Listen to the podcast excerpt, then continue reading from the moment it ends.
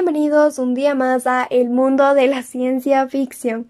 Hoy hablaremos sobre los cinco mejores productores de películas sobre este género. Hice una investigación sobre lo que opinaba el público, o bueno, las personas, la mayoría de las personas, y para ser sincera, en lo personal concuerdo con la mayoría.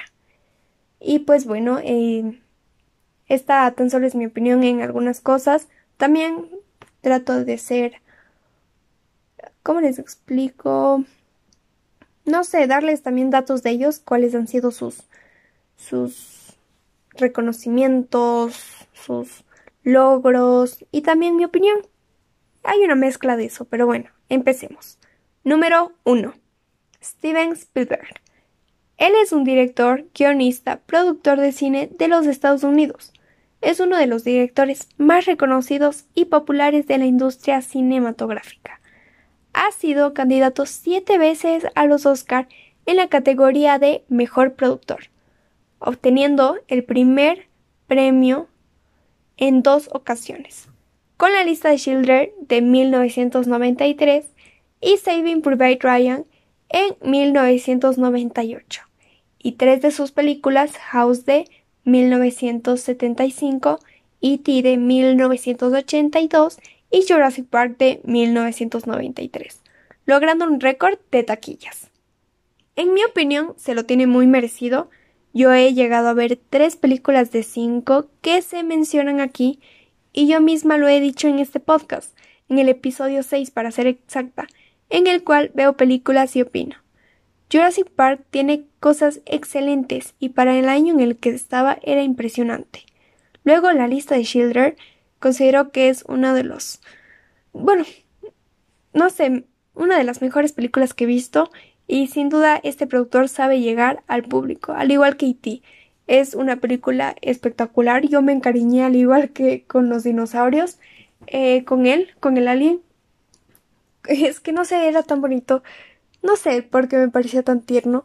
Últimamente no me he vuelto a ver esa película, pero sí me encariñé con el personaje, al igual que en Jurassic Park me encariñé con los dinosaurios. Por alguna razón, eh, no sé, pero sí, como les digo, sabe llegar al, al público. Y al igual en la lista de Schindler que bestia yo también con, con el principal, con el que les daba trabajo a los judíos.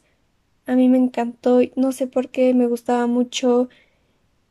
Más que nada la humanidad de ese señor que te hace ver, bueno, es excelente y sí, se las recomiendo 100%. Y bueno, las otras películas no he visto, pero es impresionante.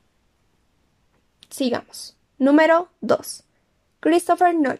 Es un director de cine, guionista y productor de nacionalidad inglesa. Se dice de este director que no tiene ninguna película mala, ya que desde sus inicios fue reconocido por su trabajo en su primer largometraje Following. Fue nominado en tres ocasiones al Oscar. En sus películas se trata con frecuencia temas de la psicología, como la memoria de Memento o los sueños en Inception, que realmente eh, me llama mucho la atención esto, que tome temas de, de la psicología. Sería interesante ver eso, pero lamentablemente no he visto. Y pues en esta investigación que hice, pues sí, me llegó a llamar la atención y voy a probar, voy a ver qué tal es y a ver si me vuelvo fan de este productor y de sus películas. Pero bueno, vamos al siguiente. Número 3. James Cameron.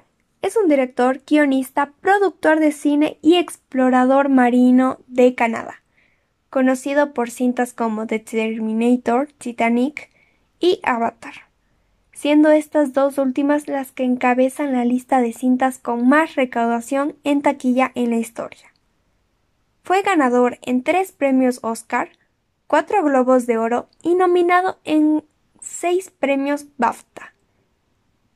En su faceta de explorador marino, se debe resaltar que el 26 de marzo de 2012 Cameron desciende al fondo de la fosa de las Marianas, el punto más profundo de la Tierra, a bordo del sumergible Deep Sea Challenger, y se ha convertido en la primera persona en lograr en solitario. Yo he escuchado mucho de él, por lo cual me he querido ver sus películas y pues lo malo es que no encuentro, pero tan solo decir todos sus logros uno se impresiona. es ese típico de, bueno, no, es una de las típicas personas que no se llegan a tener esos logros y a muchas de las personas, por más que no le conozcan, pues sí se impresionan o les causa, les causa algo bonito porque saben como que, wow, esos logros, eso que, que, que tienen, no sé, es algo bonito, no sé cómo expresar eso, pero bueno. Vamos con el número 4. Paul Verhoeven. Es un realizador y director de cine neerlandés, conocido por sus cintas de ciencia ficción. En 1987 se estrenaba Robocop, una cinta de ciencia ficción y acción, de presupuesto más bien bajo, aproximadamente 13 millones de dólares, que ha sido la primera cinta dirigida por Verhoeven en Estados Unidos, lo que le dio reconocimiento en Hollywood. Imagínense, sí me parece poco 13 millones y, o sea, es que deberían usar más plata, yo creería, para los efectos, para el vestuario. Yo creo que sí, yo creo que sí saben usar un poquito más de plata. Realmente no, no sé cuánto, pero aquí en la información que yo encontré decían que esto era bajo. Yo no me puedo creer, pero sí, o sea, sí es creíble, saben que sí es creíble que sea bajo. O bueno, más o menos. no sé. Pero bueno. Vamos al último, número 5. Riley Scott, director y productor de cine británico. En enero de 2003 fue nombrado caballero por la reina Isabel II. Varias de sus cintas son consideradas auténticas obras de culto.